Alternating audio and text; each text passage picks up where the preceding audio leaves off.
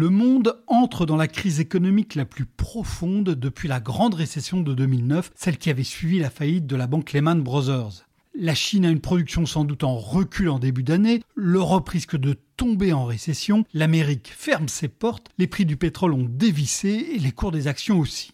N'aurions-nous rien appris de la crise de 2008 Bien sûr, les chocs économiques ne sont pas de même nature. La crise de 2008, elle, elle était née aux États-Unis, au cœur du système financier. La crise de 2020 est partie de Chine et c'est typiquement un choc exogène, un choc de l'extérieur. Ici, il a été causé par une épidémie mais l'une et l'autre auront lourdement pesé sur l'activité. Et dans les prochains mois, d'aucuns vont donc dénoncer la répétition du scénario engendré par la voracité suicidaire du grand capital et l'incurie gouvernementale. Au fond, ils auront tort, car les leçons de la grande récession nous guident, tout comme celles des épidémies passées, sauf, peut-être la plus importante. Alors, commençons par l'exemple le plus évident. En 2008, la Fed n'avait pas sauvé la banque Lehman Brothers de la faillite. En 2020, aucune banque centrale ne laissera tomber une grande banque, même si la dite banque a fait n'importe quoi en prêtant massivement à des entreprises rendues ensuite exsangues par les dégâts du coronavirus. Plus aucun financier ne nie l'existence d'un risque systémique. Plus aucun banquier central n'ignore l'existence d'outils non conventionnels.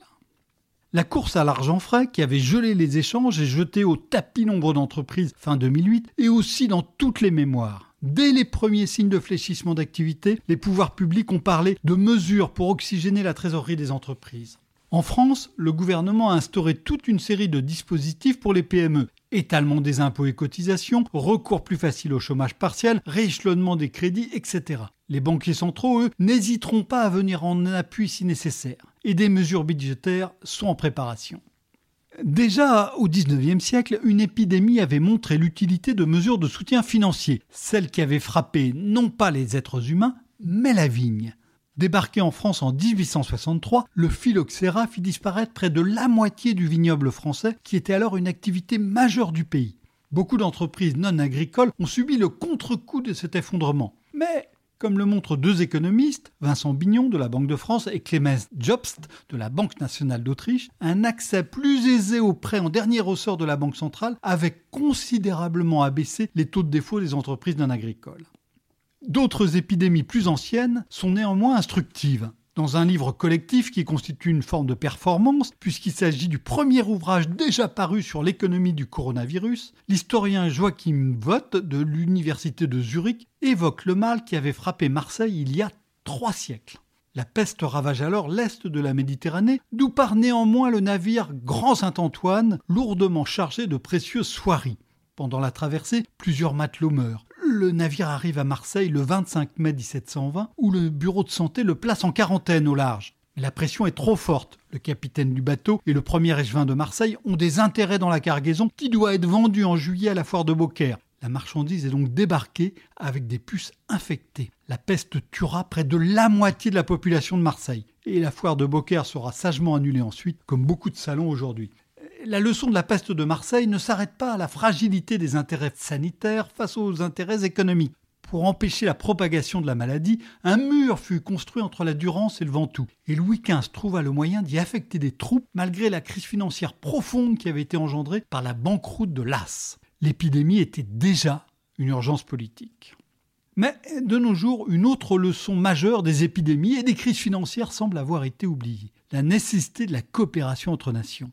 Après la plus grande épidémie du XXe siècle, celle de la grippe espagnole en 1918, les pays frappés ont créé un comité d'hygiène au sein de la toute jeune Société des Nations. C'est de là qu'est née bien plus tard l'Organisation mondiale de la santé, si contestée ces dernières années et si utile aujourd'hui.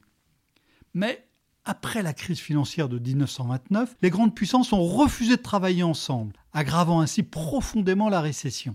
Tirant les leçons de ce drame, les pays avancés affirmèrent au contraire leur volonté d'agir ensemble fin 2008. En 2020, la coordination sanitaire est pour le moins laborieuse et la coopération économique dans le brouillard, au-delà des belles phrases.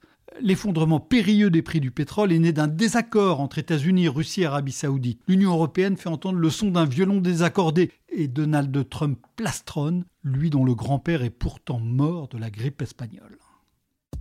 Retrouvez tous les podcasts des échos sur votre application de podcast préférée ou sur leséchos.fr. Planning for your next trip? Elevate your travel style with Quince. Quince has all the jet setting essentials you'll want for your next getaway, like European linen, premium luggage options, buttery soft Italian leather bags, and so much more. And is all priced at 50 to 80% less than similar brands. Plus, Quince only works with factories that use safe and ethical manufacturing practices. Pack your bags with high-quality essentials you'll be wearing for vacations to come with Quince. Go to quince.com slash pack for free shipping and 365-day returns.